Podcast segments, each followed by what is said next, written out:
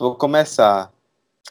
Deixa eu botar. Ah, já tá gravando, né? Deixa eu só dar o play no, no cronômetro e eu começo de vez. Vamos lá. Que Deus nos abençoe e nos proteja.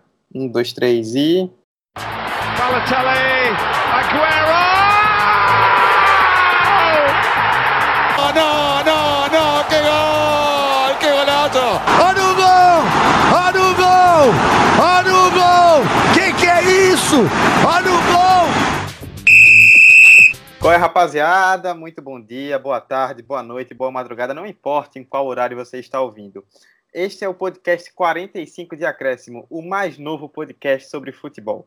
O que é isso? Você deve estar se perguntando o que é isso que eu estou ouvindo. O 45 de Acréscimo é um projeto de cinco estudantes da Universidade Federal de Sergipe, estudantes de jornalismo, apaixonados por futebol e que decidiram produzir um conteúdo próprio para jogar aí na internet, na deep web, onde quiser. Toda semana uma edição nova de, de, em média 45 minutos, por isso o nome do programa 45 de acréscimo, discutindo algum tema relevante, algo que esteja realmente é, sendo debatido sem, é, em voga no futebol. Não necessariamente falar sobre resultados ou campeonatos, podemos também trazer temas mais específicos durante alguma edição que tragam algum debate mais profundo, sempre visando um, uma boa conversa com bons argumentos sobre futebol para que você ouça e possa estar sempre bem informado. Antes da gente continuar e falar um pouco mais sobre o, o podcast, eu vou jogar aqui para os convidados, para os nossos comentaristas que estarão aí é, com a gente participando do programa.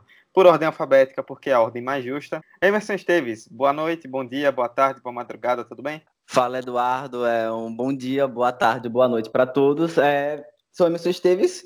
É, estamos aqui para dar alguns pitacos né, sobre esse esporte fantástico que é o futebol, os meus outros colegas da universidade. Enfim, vamos tentar aproveitar ao máximo essa roda de conversa, esse debate e que todos saiam ganhando com isso aqui. Fabrício Santos, tudo bem? Apresente. Salve, salve galera, satisfação estar aqui com vocês, satisfação estar podendo produzir esse conteúdo aí sobre o esporte que eu mais amo na minha vida, o esporte mais popular do mundo. E é isso. Espero que esse projeto dure muito, dê muito certo. E é só o início de muita besteira que a gente ainda vai falar. Isso aí era para o pessoal descobrir durante o programa, mas já ficou bem claro. Vitor Santos, tudo bem? Diga aí. E aí, Dudu, beleza? E aí, ouvintes?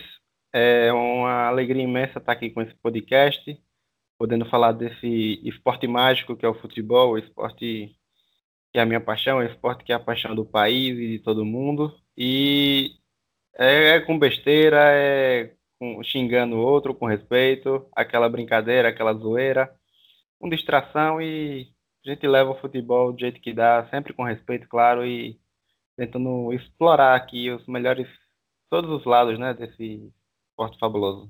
É isso, é isso. Lembrando que a gente tem mais um participante no programa, uma participante no caso, né, a Vitória Costa, nossa amiga que também manja bastante do assunto.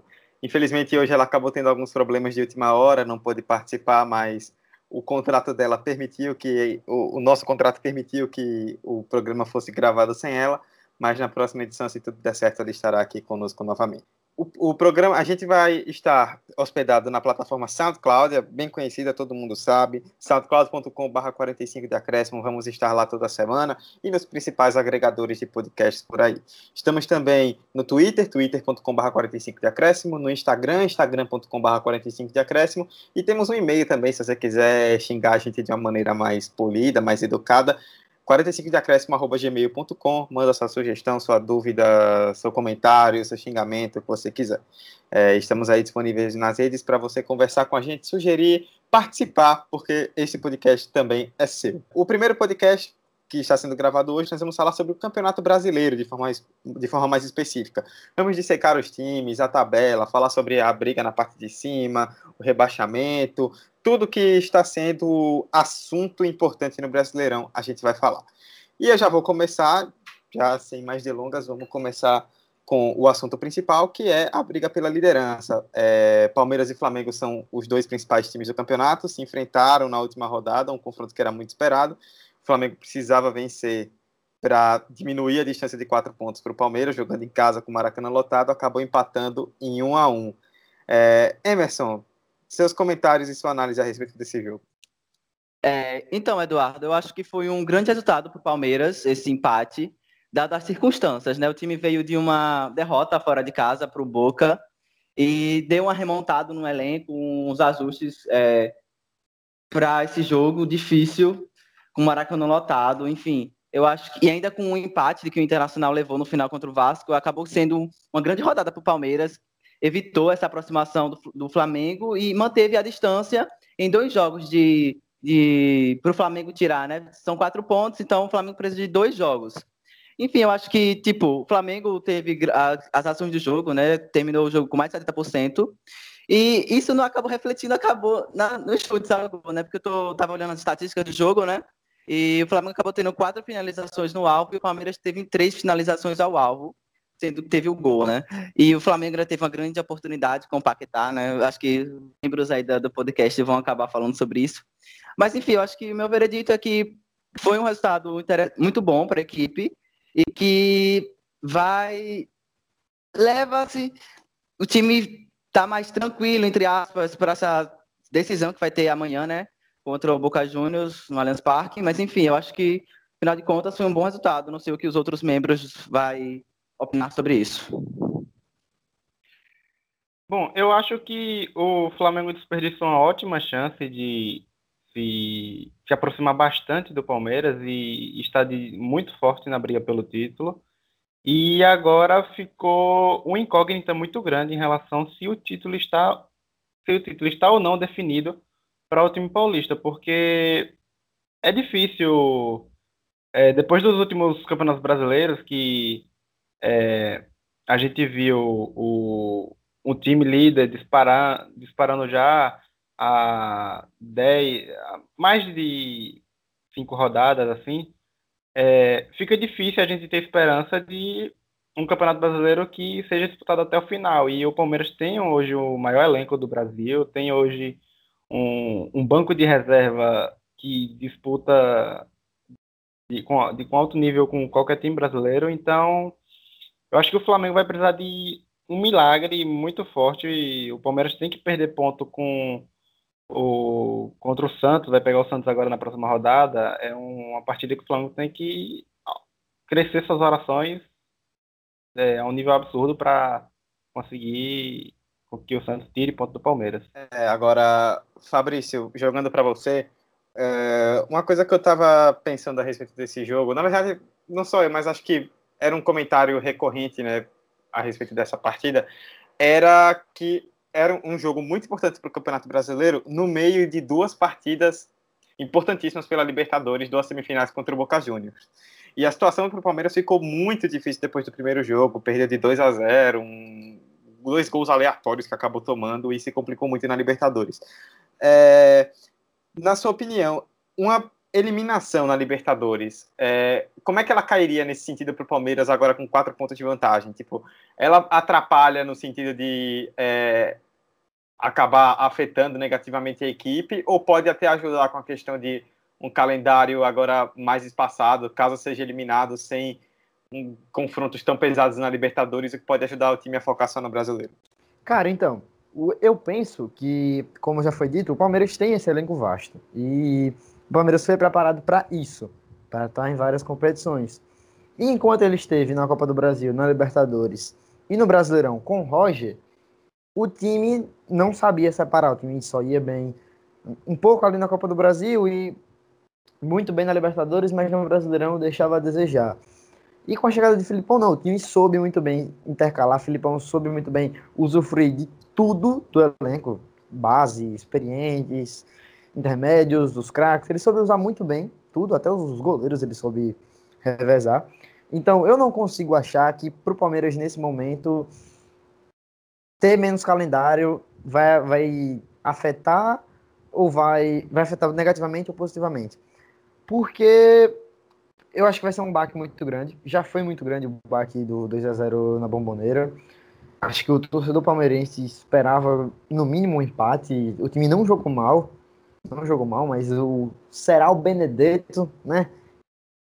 Entrou e acabou com muito recurso, né?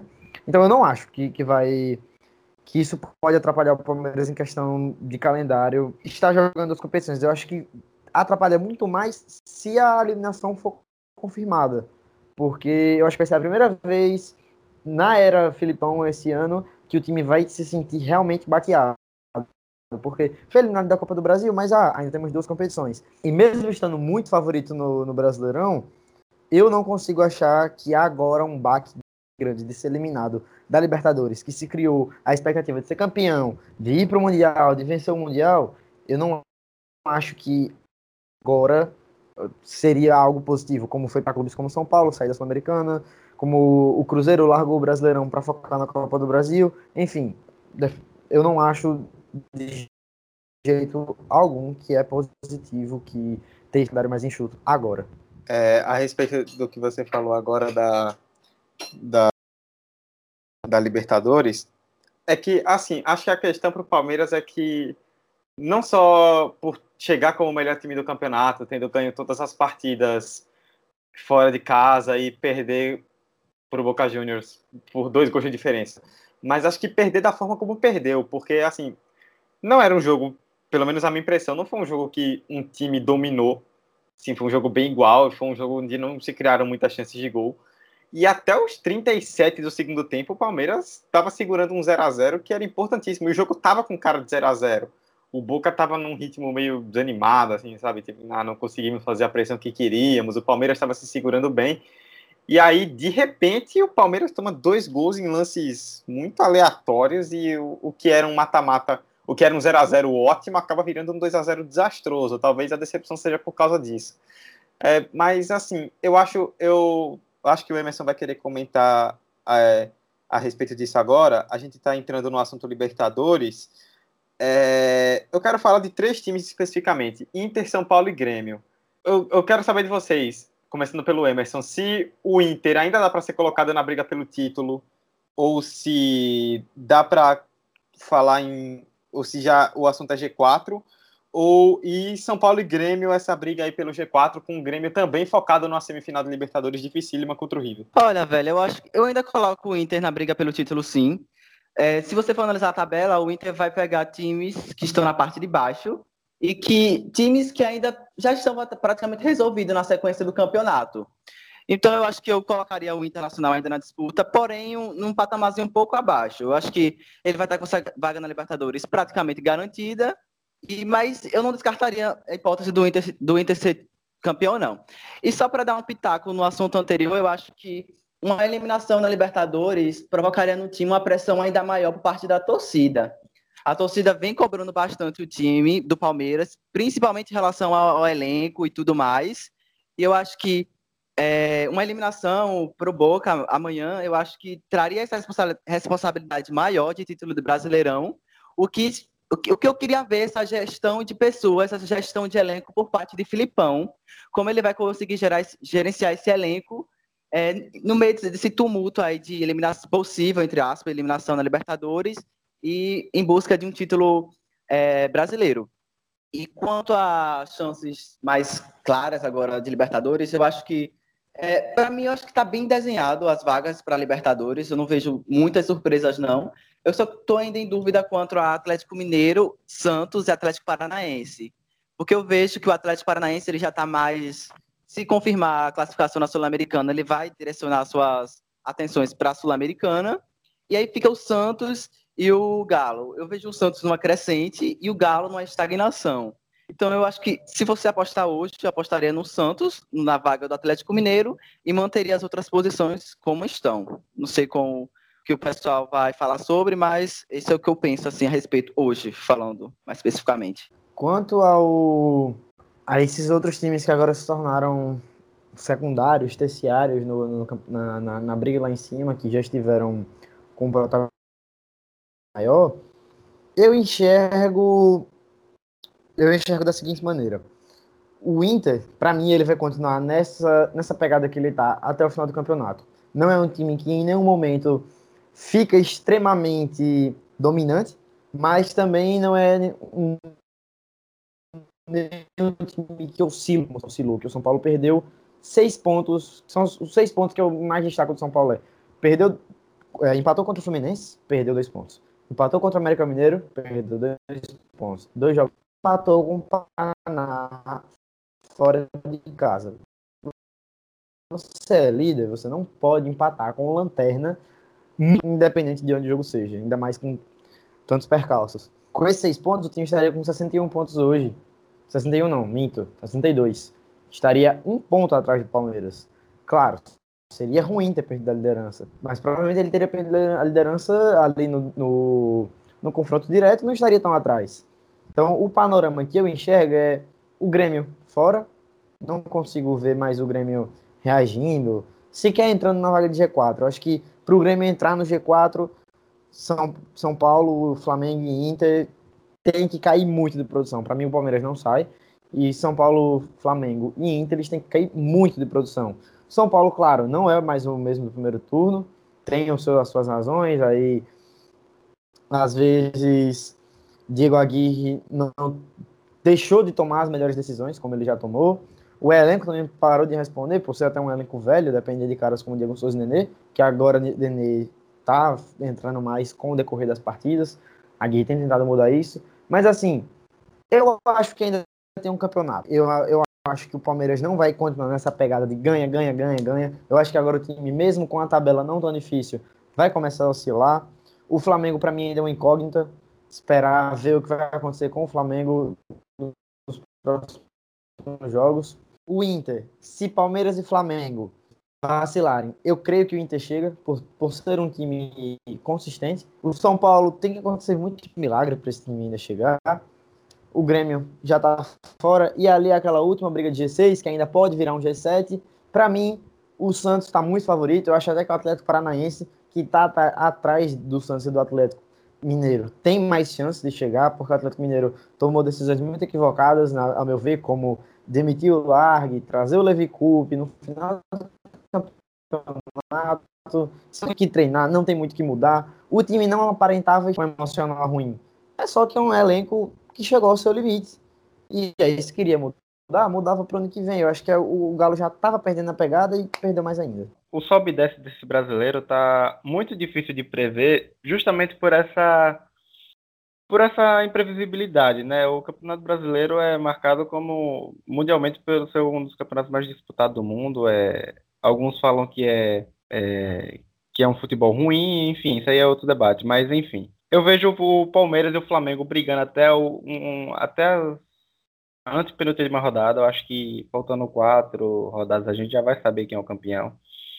E mas eu não eu não tenho tanta certeza assim se o Palmeiras vai continuar, como o Fabrício próprio falou, eu não tenho tanta certeza se o Palmeiras vai continuar é, com toda essa esse futebol, toda essa vitória. Só que ao mesmo tempo que eu não tenho tanta certeza do Palmeiras, eu também não tenho tanta certeza dos outros times, porque esse, esse Campeonato Brasileiro, é...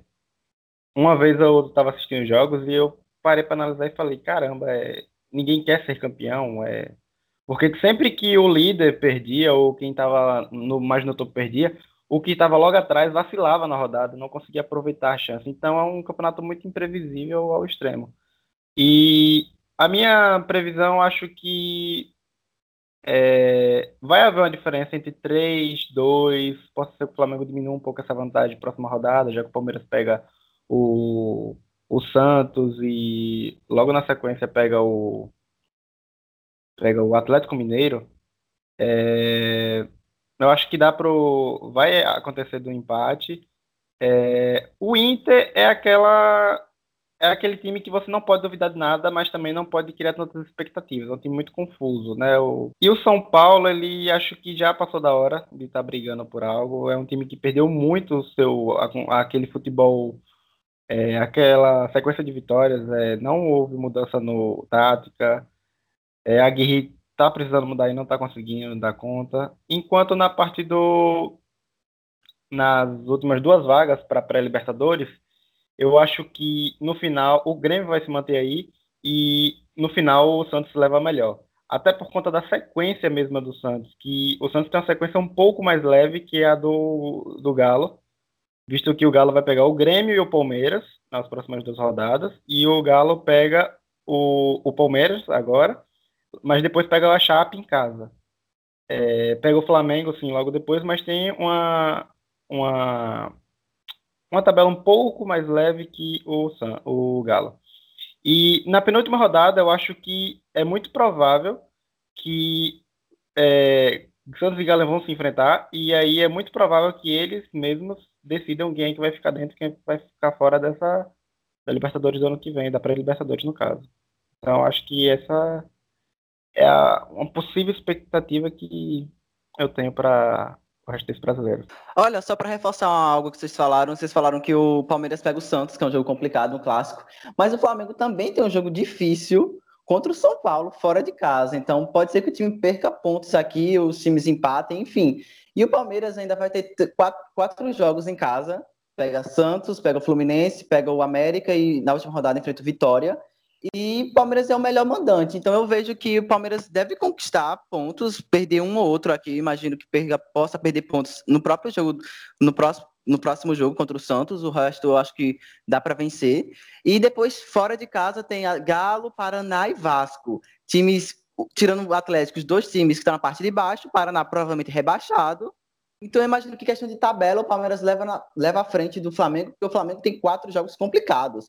Tem o São Paulo, tem um clássico contra o Botafogo, é, no mando do Botafogo, Botafogo brigando para sair da, é, daquela zona incômoda ali do rebaixamento. Tem o Santos, depois tem o esporte que está em ascensão fora de casa. Então, acho que tem que levar esses pontos aí em consideração também. É, bom, eu acompanhando essa briga da Libertadores, eu fico meio encucado. Isso é algo que é uma sensação que eu tenho desde o ano passado. Essa farra da Libertadores, né? Depois que expandiu o número de times e o Brasil ganhou umas 580 vagas é, gera esse tipo de situação. Que, por exemplo, como o Fabrício citou, o Atlético Mineiro, é, você não tem aquela sensação de que é um time pronto.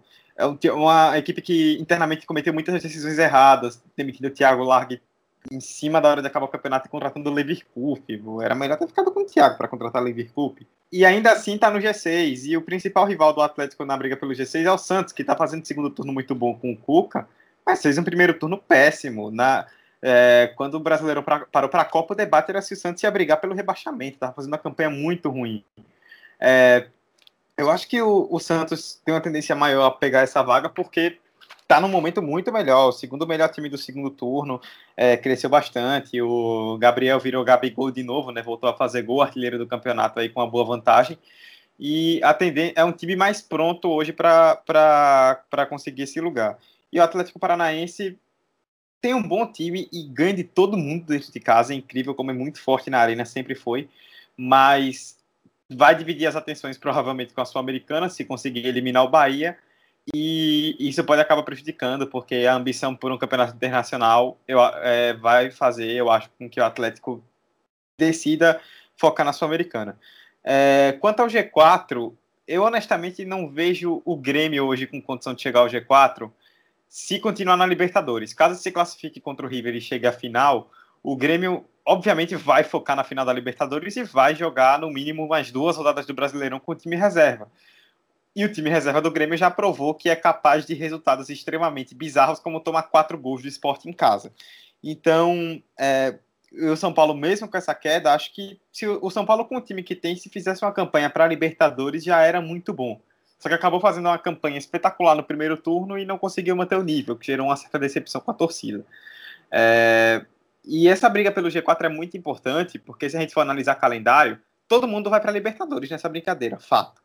Mas quem entra no G4 já vai direto para a fase de grupos, já vai automaticamente entrar numa fase mais avançada, vai ter mais tempo de planejamento. Quem entrar na pré-Libertadores com esse novo formato vai ter duas fases preliminares que podem ser pedreira. O Botafogo no ano passado, por exemplo, pegou Colo-Colo e Olímpia para chegar na fase de grupos. E já começando em janeiro, ou seja, logo no começo do estadual, acabando a pré-temporada, os times ainda meio mornos, digamos assim, né, precisando pegar ritmo. E já vão ter uma pré-Libertadores logo de cara. E se for eliminado, é decepção, vira chacota, porque as diretorias planejam chegar na fase de grupos da Libertadores. Então vejo isso como uma situação preocupante. Obviamente, se o Grêmio ganhar a Libertadores, isso vira secundário porque já garante a vaga na fase de grupos.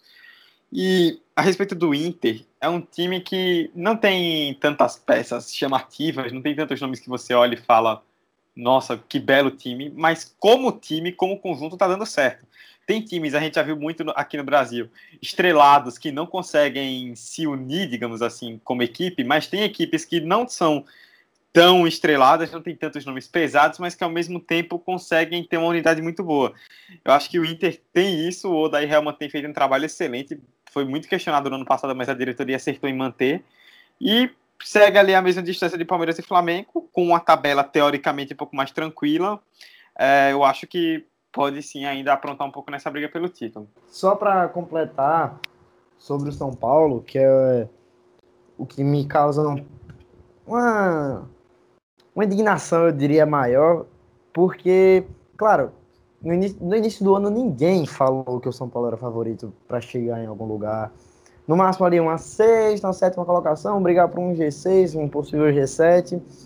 Mas o que me espanta é que no primeiro turno o que se viu era um time encaixado, claro, jogando sempre dentro do seu limite. São Paulo jogava sempre 120, 200% nas partidas. Mas no segundo turno, se repetia um pouco do filme do início do primeiro, que era aquilo de perder pontos contra times mais fracos, isso aconteceu no primeiro turno. São Paulo só chegou a ser líder pela incompetência dos outros, assim como o Palmeiras só é líder agora pela incompetência dos outros. Então, o que me espanta no São Paulo agora é uma, é a figura de Diego Aguirre. Como no primeiro turno ele tinha esse elenco na mão, todas as mudanças que ele fazia funcionavam, tudo que ele tentava dava certo, ele sabia arriscar, ele sabia usar.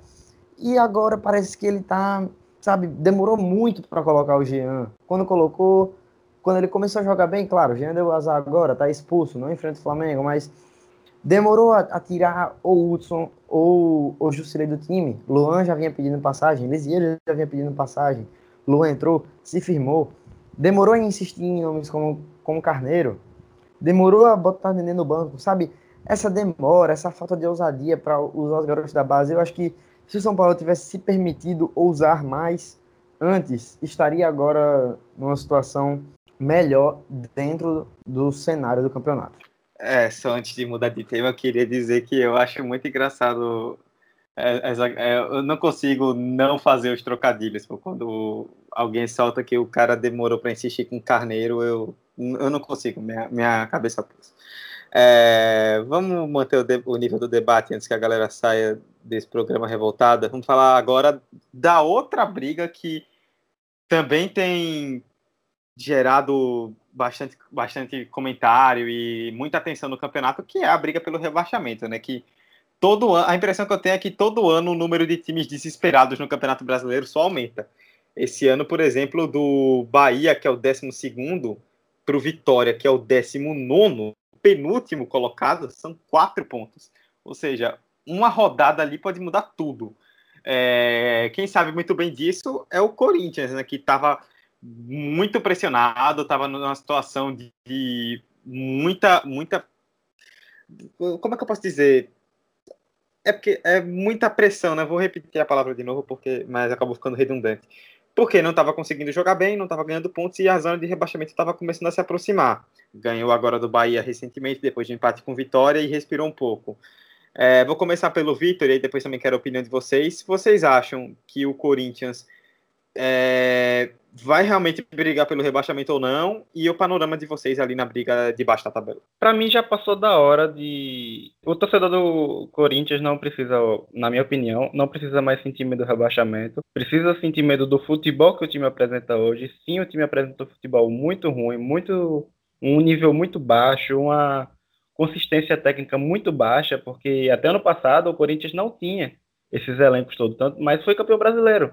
É um time que consegue, é, que ao longo do, desses últimos anos, depois que foi campeão mundial, conseguiu criar uma estrutura técnica dentro do seu da direção, do departamento, enfim, é de, de continuidade, né? Que por mais que havia um erro ali, logo na sequência tinha há pessoas lá dentro que fala, opa, tá errado aqui, mas a gente vai, é, a gente consegue disputar isso botando essa peça aqui, essa peça ali, conseguia. Talvez é mera sorte, talvez é, é um time que realmente tem estrutura muito forte. Sim, isso é um dos maiores times, mas enfim. Eu acho que não tem mais riscos de cair, na minha opinião.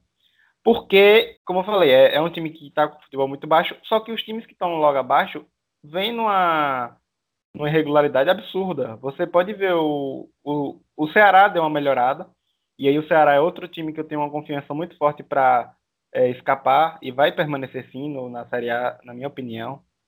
É, o Vasco é uma incógnita muito grande, só que para mim eu ainda tenho uma. Ainda acho que o Vasco vai conseguir no último, na última rodada dar aquela emoção à torcida e vai conseguir escapar. E a disputa está entre, na minha, é, no, ao meu ver, entre Botafogo, América Mineiro e, e Chape. Por quê? Porque o Paraná está basicamente rebaixado, né? Matematicamente não está, mas todo mundo sabe que está. É basicamente muito difícil reverter isso aqui. O Vitória tem os mesmos 33 pontos da, do esporte e um ponto a menos do América. Só que o Vitória, ele pega o. Nas últimas três rodadas, ele pega o Cruzeiro, o Grêmio e o Palmeiras. Então, é, uma, é um jogo, uma missão muito difícil para o time da Bahia, infelizmente, para o futebol nordestino. Assim como o esporte, que é aquele time que vem numa boa sequência fora de casa, com duas vitórias importantes né, para Vasco e Grêmio, mas também vai terminar o campeonato pegando o São Paulo e o Santos. Ainda pega Flamengo, e na próxima rodada tem um confronto direto contra o Ceará. Então, tá, ou precisa mostrar serviço logo no início para não depender do final do, na reta final. E a Chape também está nesse, tá nesse vai não vai, tá muito difícil, muito difícil realmente prever alguma coisa. E então para mim é isso, o Vitória e Paraná tá basicamente tá muito difícil de reverter a situação, mas o torcedor corintiano pode ficar tranquilo que é, não cai não. Olha, eu acho que o Corinthians não cai, também acho, muito pela incompetência maior dos outros times que estão abaixo. O Corinthians é um time que não está demonstrando bom futebol há um bom tempo já nessa, nesse campeonato e ainda com é, problemas extracampos em relação à parte financeira do clube, que querendo ou não pesa, é, somando-se ao fato de que a Arena, nessa temporada, em decorrência dos, dos resultados ruins, não está lotando. Se pegar, se pegar a, a média de público, é bem inferior ao do ano passado, quando foi campeão. Mas enfim, eu acho que o Corinthians não cai.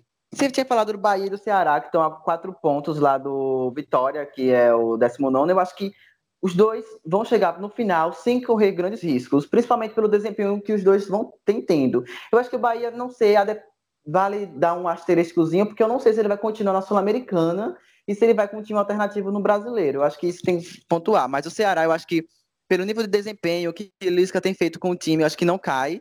E eu tô torcendo muito para que isso não aconteça, para que role um clássico é, Fortaleza Ceará ano que vem, seria muito massa.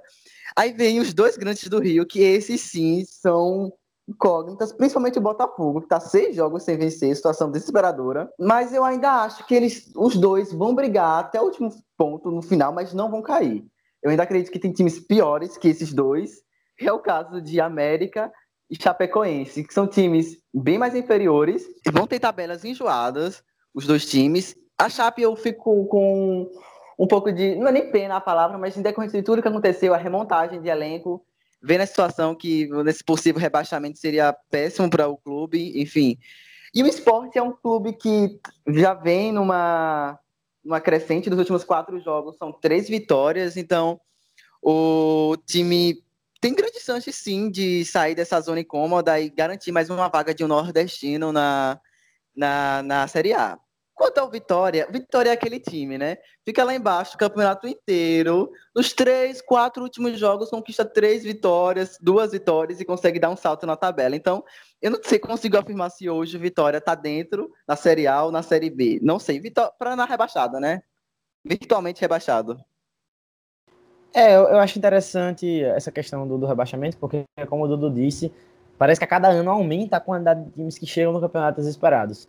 Mas para mim, times como Fluminense e Corinthians, eu, eu não consigo enxergar que eles vão cair tanto.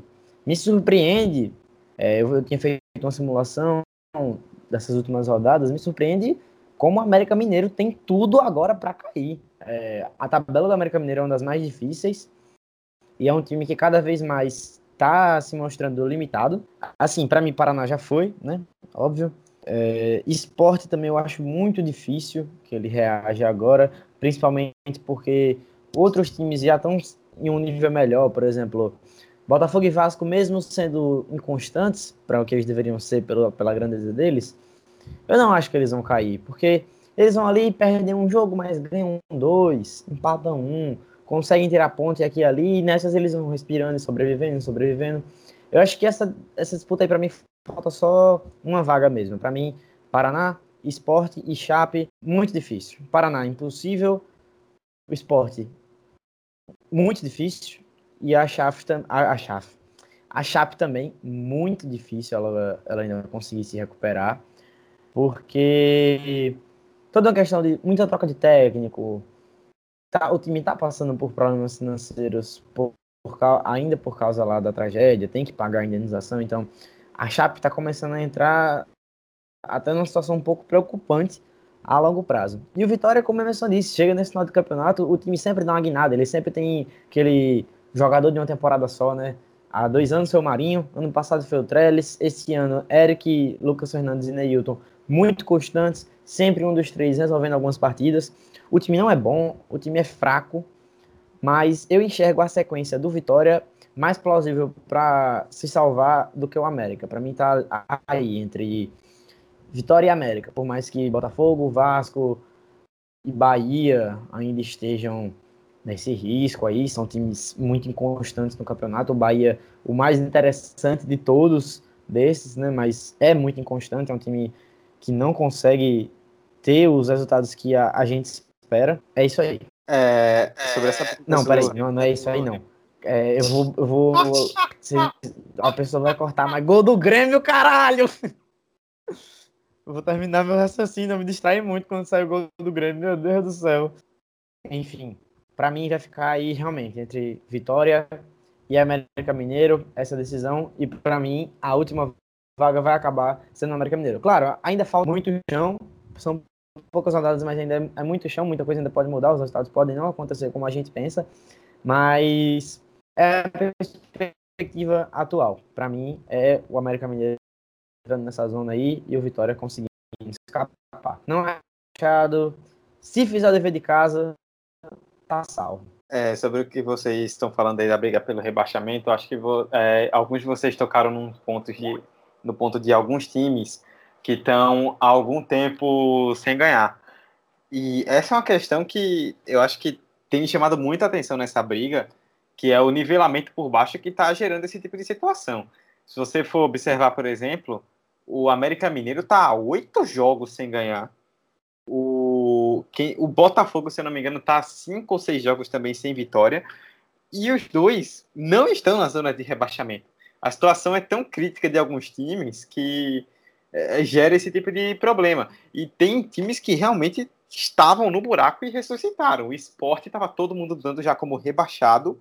E nas últimas rodadas ganhou do Inter, ganhou do Vasco, ganhou do Grêmio e ressuscitou na briga. A Chape era outro time que estava que tava tentando achar forças do, do improvável e agora está ali na be à beira de sair da zona. E o Vitória é aquela coisa que o Emerson citou, né? É, sobe e desce, sobe e desce, sobe e desce. O Vitória tá virando um Curitiba 2.0. Até um tempo atrás essa função no Brasileirão era do Curitiba, que passava o campeonato inteiro na zona de rebaixamento, aí emendava oito vitórias em dez jogos e chegava em décimo segundo e ia para Sul-Americano. Vitória tá começando a cumprir essa função. Não, não chega tão longe, mas ainda assim. E eu, eu, tenho, eu acho que o América tá realmente perigando porque tem jogado muito mal e tem uma sequência péssima. Ainda pega Cruzeiro, Inter, Santos, Palmeiras e Bahia. Tem uma sequência muito ruim. E honestamente, eu não tenho absolutamente nada contra o América, mas time gangorra me estressa um pouco, velho. Esses times que chegam todo ano e sobem para cair no ano seguinte. Aí sobem e caem no ano seguinte. Por exemplo, quem tá no G4 da Série B com grande chance de subir é o Havaí. E o Havaí, se eu não me engano, é o time que nos pontos corridos mais conseguiu acesso para a Série A. É um time que toda hora está subindo e descendo, subindo e descendo. Seria legal se a gente visse alguns times mais tradicionais que subissem para ficar de vez, né? E não ficar nessa gangorra. Parecia durante o tempo que o América ia escapar, mas agora a situação está difícil. É...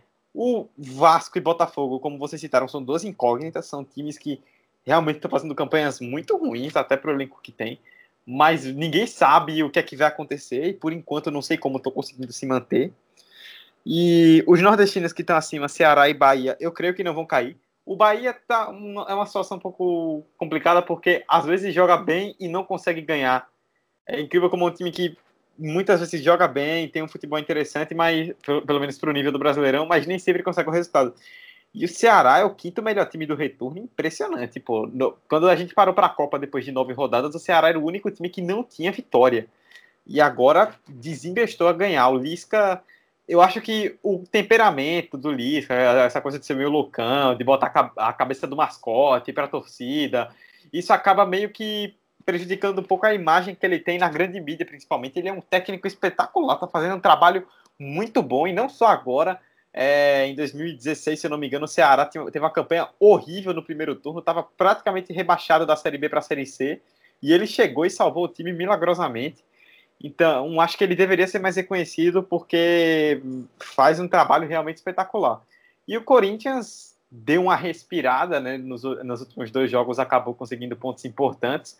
Não acho que vai brigar pelo rebaixamento, mas é importante tomar cuidado, né? Aquela coisa. Não acho que vai brigar, mas é bom abrir o olho para não transformar esse mínimo de confiança em um pouco de soberba e acabar vendo é, tudo por água abaixo. É, mais alguém quer comentar algo sobre o rebaixamento ou vamos falar rapidinho da próxima rodada para encerrar? Eu só queria dizer que eu compartilho da sua pistolada quanto ao América Mineiro.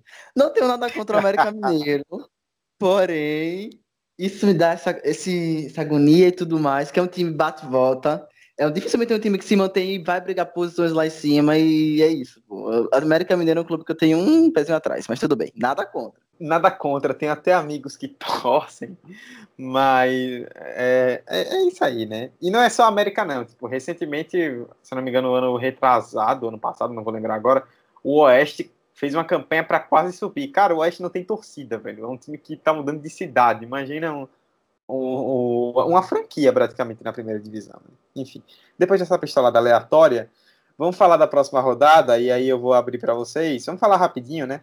Da próxima rodada, porque a gente tem muitos jogos interessantes. Tem um Fluminense Vasco que é importante. O Fluminense é, tá um pouco acima ali da briga pelo rebaixamento, mas também precisa abrir um pouco o olho. Tem o Palmeiras e Santos, que para muita gente é o jogo mais difícil do Palmeiras até o final do campeonato.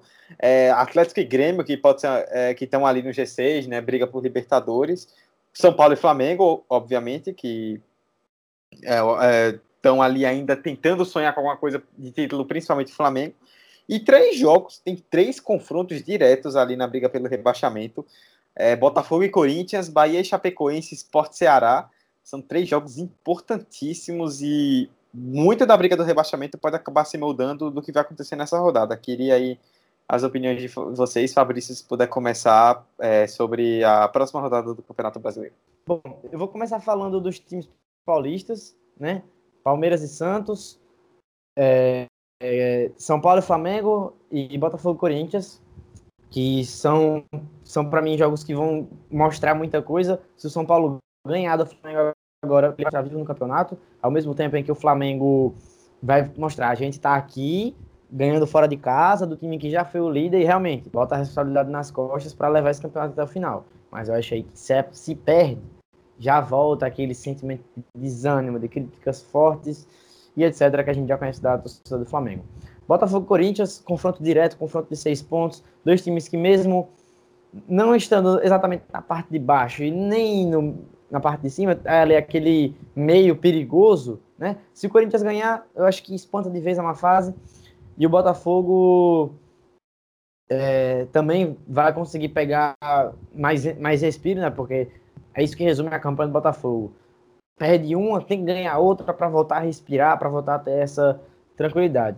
E Palmeiras e Santos, o Santos pode, enfim, passar do Atlético Mineiro, pode, enfim, entrar aí nesse G6, enquanto o Palmeiras pode realmente falar, a depender do, do resultado de São Paulo e Flamengo, o Palmeiras pode garantir o campeonato agora, né? Porque ele já tem essa vantagem aí de quatro pontos, um possível empate ou derrota do Flamengo, seguida de vitória do Palmeiras, vai fazer ele tomar essa diferença aí. Então a diferença do Palmeiras pode ficar larga pela primeira vez no campeonato, larga de verdade, assim como ele pode se encurtar para times como São Paulo, que ele já conseguiu pegar uma vantagem bacana. E esses são os meus comentários da rodada. Olha, eu vou destacar também o clássico paulista. Vai ser um jogo, um jogaço, todos os ingredientes possíveis. Briga por título, briga por Libertadores, enfim. É, Palmeiras não perde desde 25 de julho para o Fluminense. Lá no Maracanã foi o jogo que o Roger Machado foi demitido. É, são 15 jogos de vencibilidade, pode ser que perca, enfim. É, também temos o Botafogo e Corinthians, que são um jogo interessante de times que brigam por baixo, que estão olhando lá para baixo e estão com um pouquinho distante da turma lá de cima, então é um jogo interessante para medir pretensões aqui. Se Botafogo ganhar, se distancia do Z4, se Corinthians ganhar, se estabiliza. Tem o São Paulo e Flamengo, esse aqui que. Se o Flamengo. O Flamengo, acho que na minha visão, não pode perder pontos nos próximos jogos, se ter alguma proteção de títulos. É essencial vencer de São Paulo se o time ainda busca ser campeão brasileiro. Ponto. E eu acho que o jogo que deve encher os olhos da rodada é esse Paraná e Vitória, Lanterna versus Vice-Lanterna. Esse jogo eu quero, não quero perder, vou fazer um pouco até para assistir esse jogo. É isso.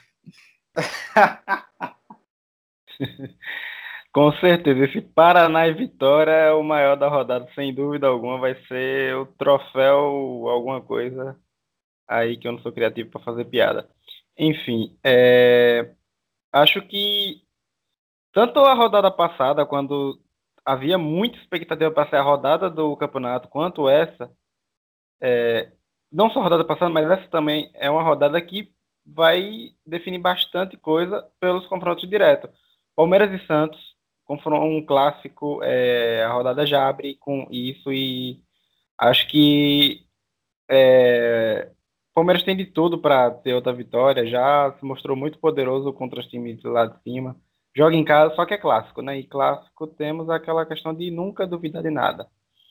É, São Paulo e Flamengo, que é o jogo que o Flamengo não pode vacilar. Flamengo que é um time que está todo momento falando de título, está todo momento falando que acredita que tem poder de reação e tem poder de reação sim, só que não pode vacilar. E eu acho que o Dorival, é, muitos elogiam o trabalho do Dorival, o curto trabalho, e tem que ter calma, porque é curto. É, ele, só te, ele só teve três vitórias e tem dois empates. E o, empate, o último empate que foi justamente o confronto direto contra o Palmeiras. E agora tem outro confronto direto. O time precisa ajeitar aqui, ajeitar lá para conseguir é, dar emoção nesse brasileiro e não deixar o Palmeiras decolar. É, tem um Paraná e Vitória, já citado, o jogo da pipoca. Tem o América Mineiro e o Cruzeiro. É aquele jogo que você não sabe o que fala, porque o Cruzeiro tá, na, tá de férias e o América Mineiro vai desesperado é, fugir do rebaixamento. Só que é, acho que é um ótimo jogo para o América aproveitar esse.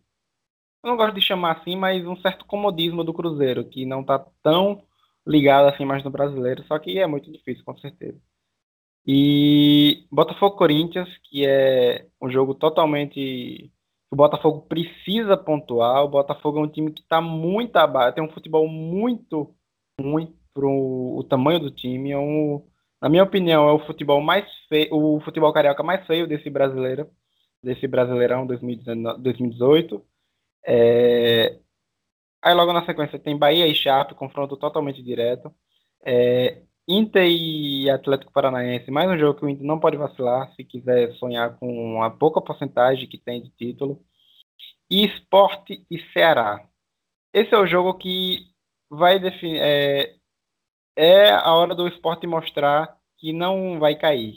Se para os torcedores pernambucanos é tem que torcer, tem que rezar, tem que, enfim, fazer qualquer tipo de mendiga aí para conseguir essa vitória, porque senão fica difícil a situação para o time de Pernambuco. É, bom, é, a respeito da próxima rodada, eu, eu, adorei, eu adorei esse termo que vocês usaram. Acho que a gente poderia usar esse termo, jogo pipoca da rodada, é o jogo mais aguardado, né? E Paraná e Vitória, meu Deus esse jogo vai sangrar os olhos de quem está assistindo. Meu Deus, eu tenho. Eu honestamente tenho até pena. É, mas, enfim. Eu vou ser um pouco bairrista, puxar para o lado nordestino. O jogo que eu mais estou esperando da rodada é Esporte Ceará. Vai ser um jogo muito interessante, eu acho, na briga pelo rebaixamento, porque são dois times que estão próximos. O, Ceará conseguiu dar uma desgarrada, mas são times que ainda estão próximos. São times que vêm numa crescente. O Ceará, obviamente, numa crescente muito maior, mas ainda, mas o esporte também melhorou nos últimos jogos, tem conseguido resultados. E vai ser uma batalha de foice, até porque é um jogo da segunda-feira, então toda a rodada já vai ter acontecido. Então eles já vão sabendo o que é que eles precisam para respirarem ali, ou até mesmo no caso do esporte, sair da zona de rebaixamento. Então vai ser um jogo muito pesado. Bahia e Chapecoense, que é o jogo do domingo, também outro jogo pesadíssimo ali da briga de baixo. É, o Bahia também desgarrou um pouco assim como o Ceará, mas uma vitória da Chapecoense embola tudo novamente. E Botafogo e Corinthians é aquela coisa, né? Você não sabe o que esperar. É aquele jogo que você realmente não sabe o que esperar. Porque o Corinthians tá um pouco melhor, mas você não sabe se vai para frente, se porque se ganha, abre uma vantagem interessante, complica o Botafogo, mas se o Botafogo ganhar, o Corinthians volta ali a perigar, então é um jogo que tudo pode acontecer. É, na briga lá de cima, ah, esqueci de destacar também Fluminense e Vasco, o Fluminense vai muito menos pressionado, porque teoricamente não está tão apertado como o Vasco está. E é clássico, né? Aquela coisa. Clássico é clássico e vice-versa, já diria o outro. É, na briga lá de cima, Palmeiras e Santos é um jogo extremamente interessante, até pela crescente do Santos, por isso que muita gente fala que é um jogo muito difícil para o Palmeiras. O São Paulo e Flamengo é um jogo que os dois times, é, se eles quiserem manter alguma esperança de título, eles precisam ganhar. O, o São Paulo, acho que nem tanto, na verdade, porque já deu uma desgarrada, mas o Flamengo, principalmente, o Flamengo chegou numa condição, especialmente depois de não ganhar do Palmeiras, que ele precisa de ponto. Ele precisa de ponto. Ele não pode perder ponto. Se ele quiser disputar o campeonato até o final, ele não pode mais desperdiçar nada, principalmente nesses confrontos diretos. E os outros jogos, Atlético e Grêmio, é uma briga ali pelo G6 que talvez não seja tão briga, porque o Atlético está bem atrás do Grêmio e, e o Grêmio, se, se for para a final da Libertadores, vai jogar com o time reserva, porque a, a, o primeiro jogo da final já é na semana que vem. É, América e Cruzeiro é um jogo que o Cruzeiro tem um amplo favoritismo, apesar de estar de férias, porque a sequência do América é muito ruim. O Cruzeiro agora não tem mais a desculpa de 520 campeonatos para poupar o elenco. E Inter e Atlético tem tudo para ser um jogo muito legal, porque o Atlético vem numa crescente interessante e o Inter também é um time muito bom em casa, ainda não perdeu. Se eu não estiver enganado, acho que é o único time que ainda não perdeu em casa nesse campeonato. E acho que, apesar de uh, o Inter ser o favorito destacado, acho que é uma partida que tem tudo para ser legal. É, falei de todos os jogos aqui sem necessidade, mas é isso. É, algum de vocês tem algo a acrescentar sobre o Brasileirão, sobre a vida, sobre o que está acontecendo com vocês, ou podemos ir para as considerações finais? Depois dessa, desse debate, eu só espero o jogo pipoca mesmo, que é o mais aguardado, sem dúvida. A gente pode se reunir, aliás, viu? Fazer um pipoquinha e tudo mais, e pá, vai ser um jogaço, golaço. Vamos ver, vamos ver, velho. Mas é isso, segue o baile. Acho muito válido o encontro do 45 de acréscimo para ver Paraná e Vitória. É, é isso aí, a minha expectativa é que tenhamos resultados que proporcionem um campeonato, né? Espero que quem tá lá em cima não decepcione, espero que São Paulo e Flamengo seja um grande jogo, assim como o Palmeiras e Santos, são as minhas maiores expectativas, assim como eu acho o Inter e Atlético Paranaense um confronto muito interessante, né? E eu espero que os times que estão dando emoção ao campeonato permaneçam assim, para a gente não ter um campeonato que acabe tão cedo. Já foi tão disputado, tão disputado até aqui que permaneça assim até o final. É, bom, eu honestamente já desisti de esperar grandes jogos em se tratando de Campeonato Brasileiro. O que eu espero é emoção até o final, né? Briga ali até a última rodada em todas as pontas, mas grandes jogos é. Aí já, aí já é um ponto que a gente precisa pensar um pouco. Nós estouramos um pouquinho o tempo dos 45 minutos, um pouquinho, mas Vamos perdoar porque hoje é a primeira edição, todo mundo empolgado. A gente jura que vai tentar fazer uma coisa mais sucinta nos próximos episódios. É, enfim, foi isto. Esse foi o primeir, a primeira edição do podcast 45 de Acréscimo. Eu espero do fundo do coração que vocês tenham gostado.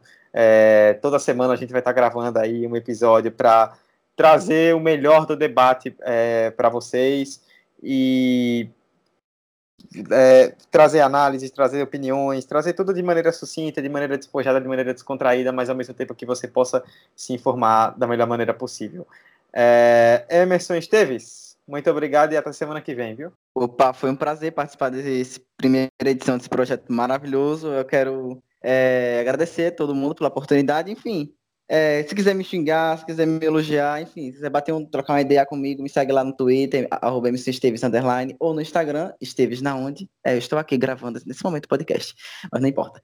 É, mas é isso, foi uma honra é, gravar aqui esse, esse, negocinho aqui com vocês, e é isso, vamos seguir, esse, criar esse caminho maravilhoso. Eu adorei essa divulgação de redes sociais aleatória aqui no, nas considerações finais do programa. Fabrício, valeuzão, até a próxima. Opa, valeu, senhores. Satisfação aí. E foi um debate muito, muito bacana de se fazer. Espero que cada vez mais a gente possa evoluir. Peço desculpas a todos se acabei me excedendo em alguma coisa, me equivocando em outra. E é isso. Só tende a crescer. Esse projeto muito bacana e maravilhoso. E espero que agrade a todas as miladies e aos rapazes do Brasil. Tava todo mundo esperando o Fabrício soltar o, o Milady no final. É... Vitor, obrigado, viu? Até a próxima. Cara, Dudu, foi um prazer inenarrável estar aqui com vocês, ouvintes também. É, é um prazer, uma emoção imensa de ter esse, essa oportunidade né, de debater, de jogar para fora desse esporte, maior esporte desse esse universo. E aí estaremos aqui semana que vem sim, para comentar mais, para tentar fazer piada forçada. Enfim, é... até mais. Até eu, eu achei, eu fiquei inculcado agora nesse final que só o Emerson divulgou as redes sociais. Vocês não vão falar as suas, né? Vão se manter no anonimato. Bom, quem quiser me seguir no Instagram, underline Fabs, e quem quiser me seguir no Twitter, Fabs, underline. É... E é isso aí. Facebook não, porque ninguém usa Facebook, pelo amor de Deus. Eu vou dar a rede social que eu tenho menos moral, que é o Twitter, que é arroba só que não. É Santos, só que não mesmo. E é isso mesmo. Eu acho que todo mundo aqui tem menos moral no Twitter, velho, pelo que a gente comenta. É, eu tô lá no Instagram com Eduardo C. Andrade, no Twitter também Eduardo C. Andrade, tudo junto. É, e, aí, e é isto. Falando de redes sociais, lembre-se de seguir a gente, viu? twitter.com.br 45 de acréscimo, instagram.com.br 45 de acréscimo, soundcloud.com.br 45 de acréscimo, onde vamos hospedar os nossos episódios. Lá no Instagram vai ter, depois da, grava, é, da gravação desse podcast, vai ter palpites, nós vamos soltar os nossos palpites da rodada do Campeonato Brasileiro.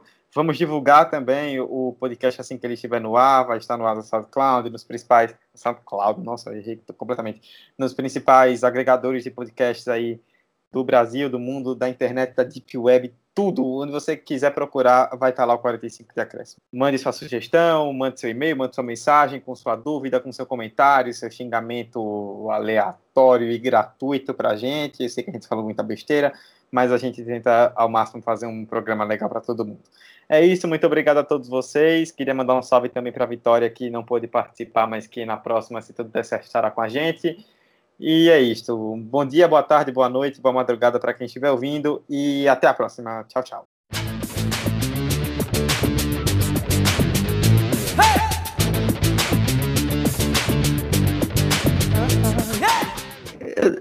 Eu tô falando sozinho, é? Pera.